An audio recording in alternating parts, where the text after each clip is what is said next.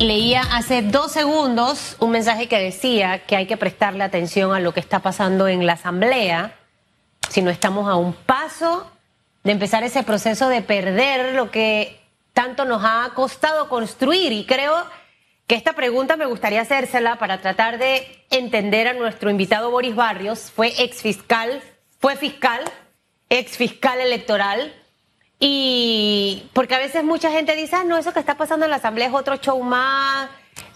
ellos siempre se comportan de esta forma. ¿Hay o no que prestarle atención, señor Boris, a lo que está ocurriendo en este momento en la Asamblea? Buenos días y sonría.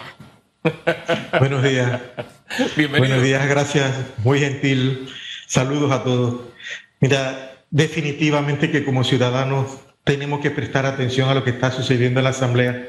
Y tal vez en, en la actualidad algunos piensan, bueno, es que es una discusión que, que no se aplica al momento, pero es una discusión en torno al futuro de, a la democracia del país. Solamente que en estos momentos no estamos en un proceso electoral, no estamos viviendo un proceso de elecciones, pero cuando llega el momento entonces notamos los errores cometidos en este proceso de eh, actualización del código electoral o de reformas eh, electorales, pero sí como ciudadanos, primero para informarnos y entender cómo se trabaja el modelo democrático para las próximas elecciones, que ya están cerca, están próximas, y entonces no lamentarnos después de que no intervinimos o no entendimos o no supimos o no nos actualizamos en torno al debate que se estaba dando en el seno de la Asamblea Legislativa sobre reforma al Código Electoral que nos importa a todos los panameños porque tiene que ver con la transición del poder periódicamente conforme lo manda la Constitución. Fíjese que ese aspecto es, es, positivo y coincido con usted. A veces cuando vienen las elecciones de pronto que oye, pero mira, cociente, medio cociente, eh, ¿esto cuándo lo aprobaron? Bueno, porque no están pendientes de la discusión. Y me da la impresión que este año hay más sectores interesados en lo que se está discutiendo respecto a las reformas electorales. Y esto es importante recalcarlo. Hoy estamos decidiendo bajo qué reglas serán las próximas elecciones. Así de importante es para que usted no se sorprenda después. Dicho esto, hay, hay un debate en el cual pues los magistrados del tribunal, y ese es un hecho consumado, han dado un paso atrás y han dicho no vamos a estar allí, se está poniendo en riesgo la democracia, y han dado un paso atrás y han dicho no vamos a participar en este debate. Primero, si usted cree que es el paso correcto, se opera en la dirección correcta, o hay que seguir peleando adentro, se les deslegitima en alguna forma lo que se está discutiendo. En fin, ¿cuál es su punto de vista de esta decisión? Gracias, Hugo. Debo explicar algo breve, Hugo, lo más breve posible que pueda, pero es necesario eh, eh, hacer docencia a la ciudadanía. Eh, la Constitución prevé un modelo de confección de las leyes. ¿Cómo se hacen las leyes?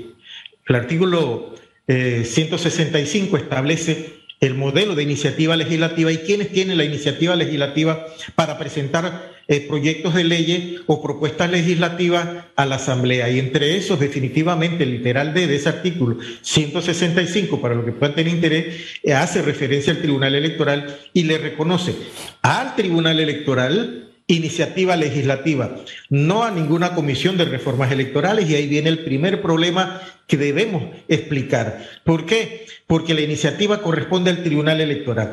Por vía de ley, en el artículo 128 del Código Electoral se crea la Comisión de Reformas Electorales como un equipo de trabajo de auxilio al Tribunal Electoral, pero no está reconocida en el texto constitucional.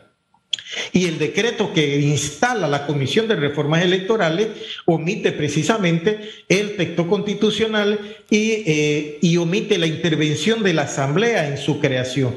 La Asamblea no tiene eh, eh, voto en la Comisión de Reformas Electorales, como tampoco lo tienen una serie de organismos, de organizaciones eh, acreditadas en la República de Panamá, que tienen activismo político, activismo social, etcétera. Entonces hay un problema de legitimidad que tenemos que establecer y que es de lo que se está aprovechando, diría yo, la Asamblea para desconocer en un momento determinado aquello que el Tribunal Electoral ha venido eh, voceando en el sentido de que es una reforma al código electoral preparada por una comisión de reformas electorales y el Tribunal Electoral. Pero es que no se, trata de una comisión que no tiene eh, estructura constitucional, que no está integrada como parte de la iniciativa legislativa que, que tiene el Tribunal Electoral para mí, y contestando a tu pregunta, me parece un error institucional que un organismo, un órgano del Estado se retire de una discusión. El que en un primer planteamiento, un primer bloque, eh, se haya omitido tal vez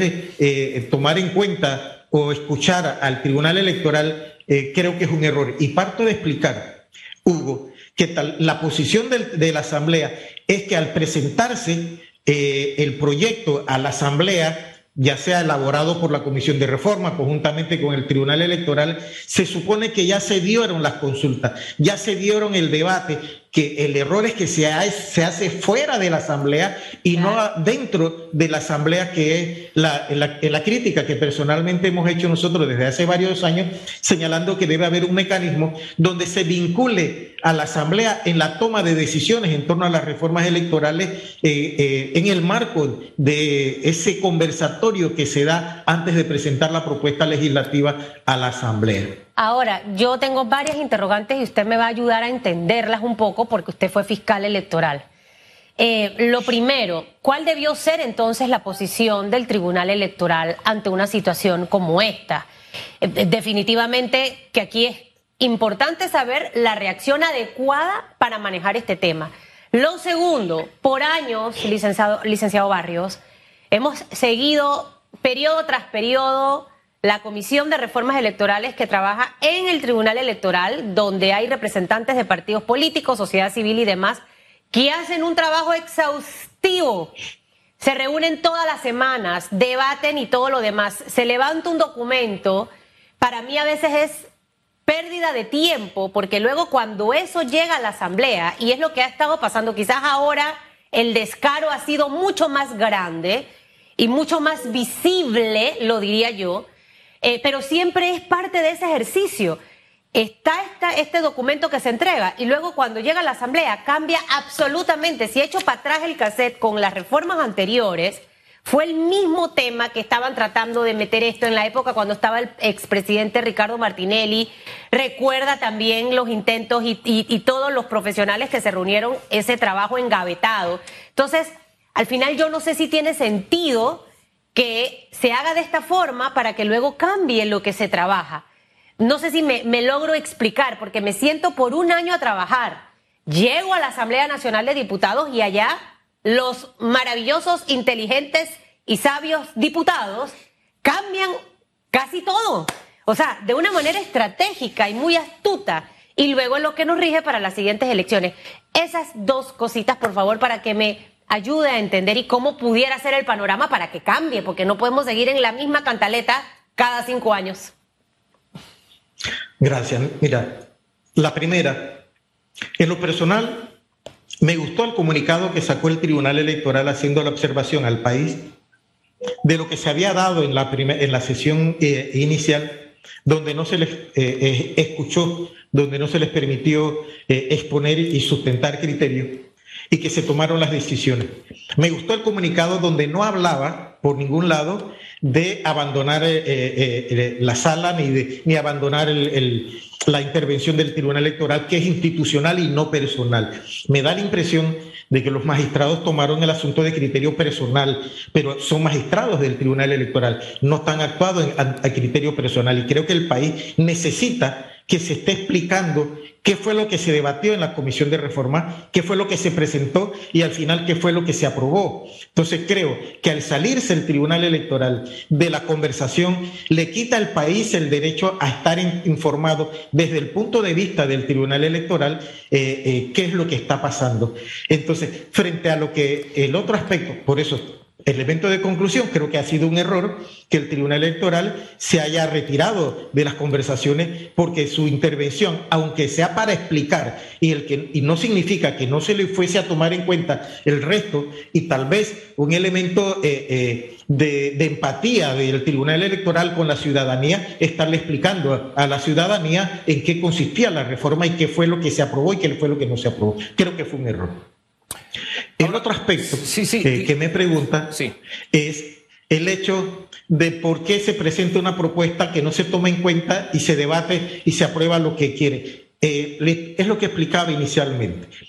Es una iniciativa legislativa la que presenta el Tribunal Electoral, pero por mandato constitucional, el único órgano deliberativo en materia de eh, aprobación de ley en base al procedimiento de creación de ley de los tres debates en la Asamblea, de eh, después se envía a la presidencia para la firma del presidente y la publicación, es uno, la Asamblea, que tiene esa facultad de debatir en tres eh, la creación de un proyecto de ley. Y de ahí finalmente la intervención de la presidencia que tiene la opción de objetar eh, por inexequible, por inconstitucional y si no, entonces de publicarlo. Pero las iniciativas legislativas que tienen órganos del Estado, como la Corte Suprema, como el Tribunal Electoral, eh, como el Ejecutivo, etcétera, eh, se trata de eso, de hacer una propuesta de iniciativa legislativa. No significa en el marco constitucional, y es el modelo constitucional que nosotros tenemos, de que los diputados estén excluidos de debatir, de cambiar, de modificar, de adicionar a esa propuesta que se presenta por parte de alguno de los órganos del Estado que tenga iniciativa legislativa. Y eso es lo que están haciendo en este momento, ejerciendo ese poder que la Constitución le da, que nos guste o no nos guste, que lo hagan para bien o que lo hagan para mal, pero que es la potestad constitucional que en el marco de la constitución que está vigente le reconoce a los señores diputados eh, de la Asamblea. Eh, yo, yo coincido con usted. Cada órgano del Estado tiene un papel muy claro y definido. Pero dentro del esquema constitucional hay un elemento que a veces pasamos por alto. El poder emana del pueblo, lo ejerce un gobierno, ¿verdad? Entonces, de alguna forma, Sí, es el producto del trabajo de una comisión que representa, es un retrato de gran parte de la sociedad. No representa toda la sociedad, pero es bastante variado, ¿verdad? Pero la iniciativa legislativa no es de la comisión, es del Tribunal Electoral. Eh, dicho esto, también hay que anotar que no solamente hay representantes de la Asamblea, o sea, esto no llega de que, bueno, ah, pues esto fue lo que aprobaron, no. Ellos sabían lo que se había aprobado y la discusión en el marco en el que se había aprobado. Y también hay representantes de los partidos políticos que votan, que sí tienen derecho a voto y que son a los que responden los diputados. Entonces yo esperaría discusiones que de alguna forma alimentaran o mejoraran el texto en vez de tejerse un traje a la medida de algunas prácticas. Le pongo un ejemplo. El tema del fuero penal electoral. Hombre, sabemos para qué se usa en Panamá y que en otros países funciona la democracia sin el fuero. Entonces, oiga, discutamos las limitaciones que debe tener el fuero en vez de ser un, paraguas protector para delincuentes que se han protegido con el, con el fuero electoral, que buscan a veces hasta ser diputados para seguirse protegiendo. Tenemos que hablar con esa claridad. Hombre, Hemos ido evolucionando en el tema de eh, la, quién paga las campañas electorales. Entonces acá nos ponemos de acuerdo en la comisión de por estudio, se presenta la iniciativa legislativa y en vez de afinarla, buscamos más plata. Entonces uno se queda, ¿esto qué es? De la sociedad vuelve a presionar para que volvamos al original. Hay preocupaciones que yo entiendo muy bien, la de don Cristiano con el tema de la propaganda electoral. Aquí ha habido campaña sucia, aquí ha habido campañas que algunos grupos han mantenido y que hicieron tuvieron su impacto, pero espérate, la mejor forma de normar ese tema, ¿cuál es? Entonces, siento que en alguna medida sí, no podemos quitarle a la Asamblea porque, hombre, iríamos en contra de la Constitución. Pero lo que hagamos en la Asamblea tiene que ser para mejorar lo que ya como de alguna forma la sociedad discute, que ha sido en democracia permanente, excepto en la administración Martinelli, que lo que se propuso como reforma electoral no pasó, producto de la comisión, y porque no se adaptaba a los deseos de quienes en ese momento administraban en el país. Entonces yo creo que con todas esas enseñanzas, insisto, hay temas que sí son preocupantes, que tenemos que buscar la forma de, de, buscarle una salida legal, eh, porque no puede, podemos volver a caer en esos errores, pero no hacernos como, espérate, que esto, esta es nuestra iniciativa, nosotros somos y nosotros... No, no, no, espérate. Es un entendimiento de sociedad el que debemos lograr en la Asamblea Legislativa. Y creo, y le añado esto nada más coincidiendo con usted, que me parece que la discusión se hace ahí adentro, no desde afuera. Pero ese es un punto de vista muy personal. ese detalle, eh, don, don Boris, con todo ese mar de fondo, ¿no cree que algunos temas como fuero penal electoral ya tenemos que evolucionar? El tema de propaganda pagada o gratis, lo que sea, también tenemos que mejorarlo y afinar en vez de tratar de blindarnos o protegernos como políticos. Tocas varios temas, Hugo, y exquisitamente manejados con tu experiencia. Yo recuerdo que cuando ejercí el cargo, uno de los primeros conflictos que yo tuve con el Tribunal Electoral fue el fero penal electoral. Y recuerdo que acusé al Tribunal Electoral de utilizar el fuero electoral en conveniencia y en interés político y eh, para salvaguardar eh, intereses ajenos a la realidad de las investigaciones. Y se convirtió en un problema porque no se podía iniciar investigaciones hasta que el Tribunal Electoral, mediante una certificación, levantara el fuero electoral. Y había veces que no lo levantaba, etcétera. Y tengo una opinión eh, eh, muy contraria a la figura del fuero electoral. Creo que es una patente de curso, creo que es un encubrimiento, creo que muchas cosas malas. Y no le veo nada bueno, como dices tú, que en otros países eso no funciona y no impide el, juego de la democracia. Por, un, por otro lado, lo que tú te refieres a la, conformación de, de la Comisión de Reforma, y quiero explicar esto, y he dicho que hay cuatro agendas en, el en rejuego. La agenda del Tribunal Electoral que concluyó con la propuesta de eh, la iniciativa legislativa y su intervención en la Asamblea.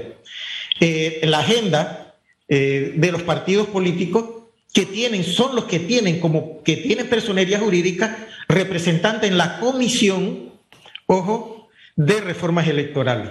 Pero aquí tenemos un problema y es que lo que se pensaba cuando se creó la figura y de introducir un representante de los partidos políticos, que esa representación vinculara a los diputados de la Asamblea a efecto de que se respetara lo que se aprobaba en la Comisión de Reformas Electorales. Pero es que hay una realidad. En lo que está sucediendo en la actualidad, Hugo, por ejemplo, es que el partido PRD en estos momentos está distanciado de la agenda de eh, la eh, de la bancada de diputados del PRD en la Asamblea.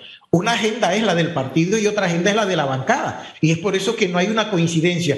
Y otra agenda es la del Ejecutivo, que vamos a ver al final que se apruebe, eh, eh, eh, si se aprueba el proyecto de ley como se apruebe, que pasa a la presidencia, qué es lo que hace el Ejecutivo en el marco de su agenda, si presenta objeciones, si presenta inexequibilidades o si simplemente eh, lo firma y lo manda a publicar. Todo este es el escenario que tenemos que, vivir y enfrentar. Para mí la solución de la que tú planteabas, buscar una solución, es que se vincule eh, la Asamblea con el equipo de reformas electorales. Hasta ahora, la Asamblea ni siquiera tiene voto en la Comisión de Reformas Electorales, tiene un vocero eh, tiene derecho a, voz, pero no a voto. Los representantes de los partidos tienen entonces intervención, derecho a voto, pero entonces hay un elemento de contradicción. El representante que pone el partido en la mesa de, reformas electorales no es el que interviene en el Parlamento en la comisión de, en, la, comisión de gobierno para tomar decisiones,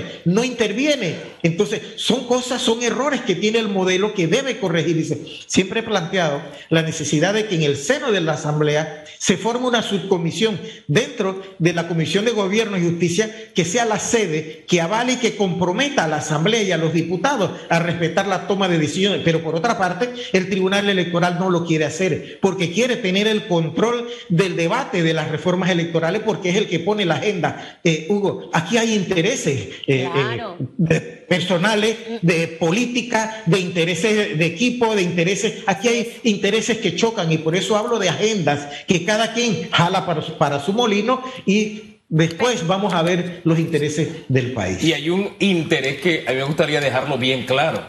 Hay intereses de sociedad civil organizada que tiene en algunos casos algunos grupos que tienen las mismas prácticas de los partidos políticos y en algunos casos peores prácticas que los partidos políticos porque hablan de campaña social de los partidos políticos, pero ellos desarrollan campaña social. Llaman mentirosos a los políticos, pero ellos mienten también y lo hacen a través de campaña. Y eso es peligroso. Esa agenda no podemos ocultarla, forma parte de la realidad. No todos los grupos de sociedad civil funcionan así, pero hay, unos grupos que sí y tienen gran peso en la decisión, Susan. Quería dejar eso ahí para anotar los esquemas de interés. Ahí todos tienen un peso. Mire, yo ni, ni, me tomaría el tiempo de señalar porque como usted bien dice, hay intereses por todos lados. Pero ¿sabe lo más triste?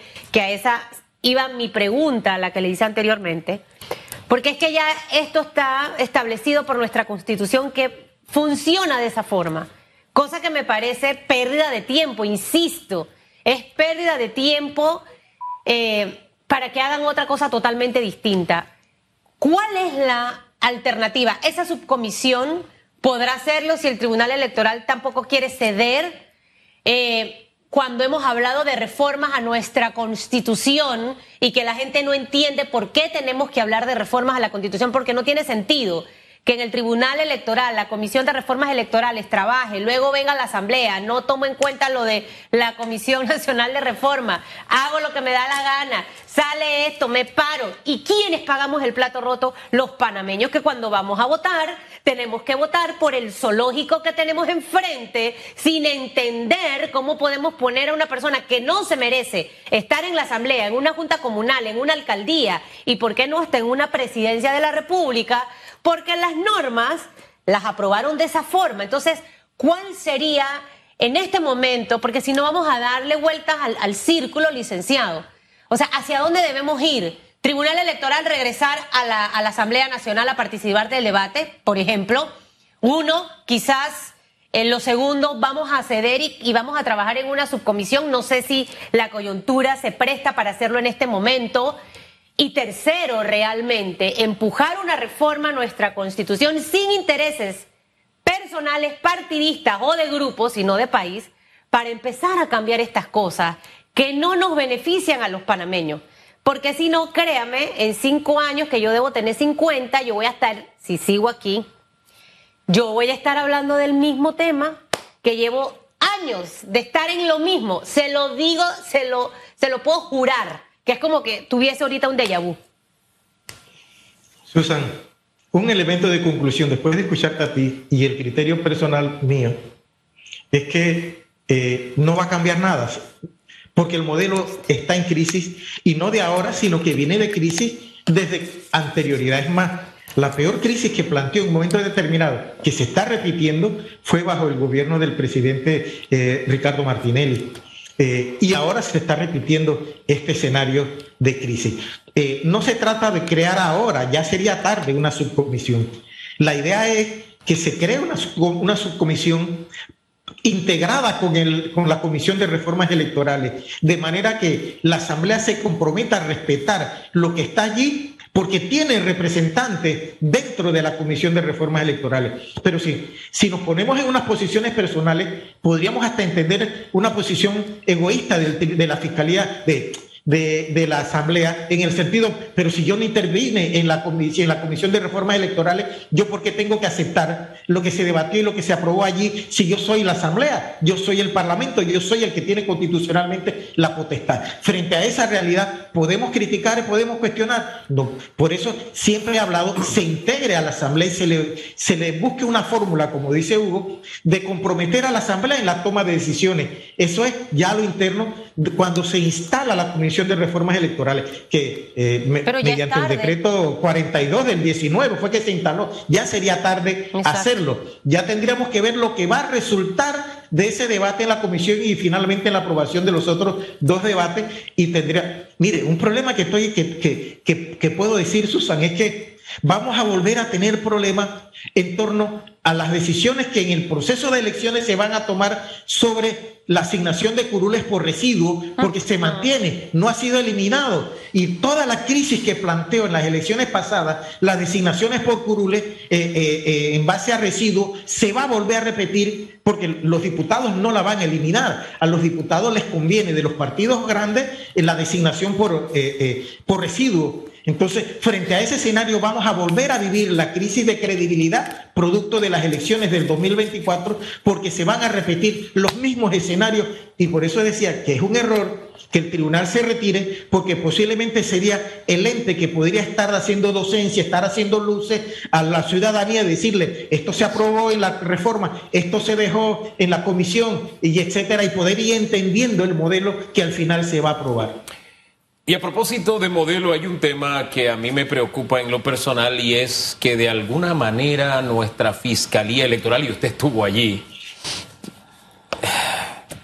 tiene tantas limitaciones para ser fiscal, para actuar como tal, que es un tema que en algún momento tenemos que discutirlo y, debatirlo, porque a veces es hasta un convidado de piedra por las propias limitaciones. Y siento que forma parte de ese esquema ya desgastado y que tenemos que sincerarnos que se necesita, porque se necesita un árbitro con todas las herramientas necesarias para que pueda y todos los recursos necesarios para que eh, pueda jugar el papel que le corresponde.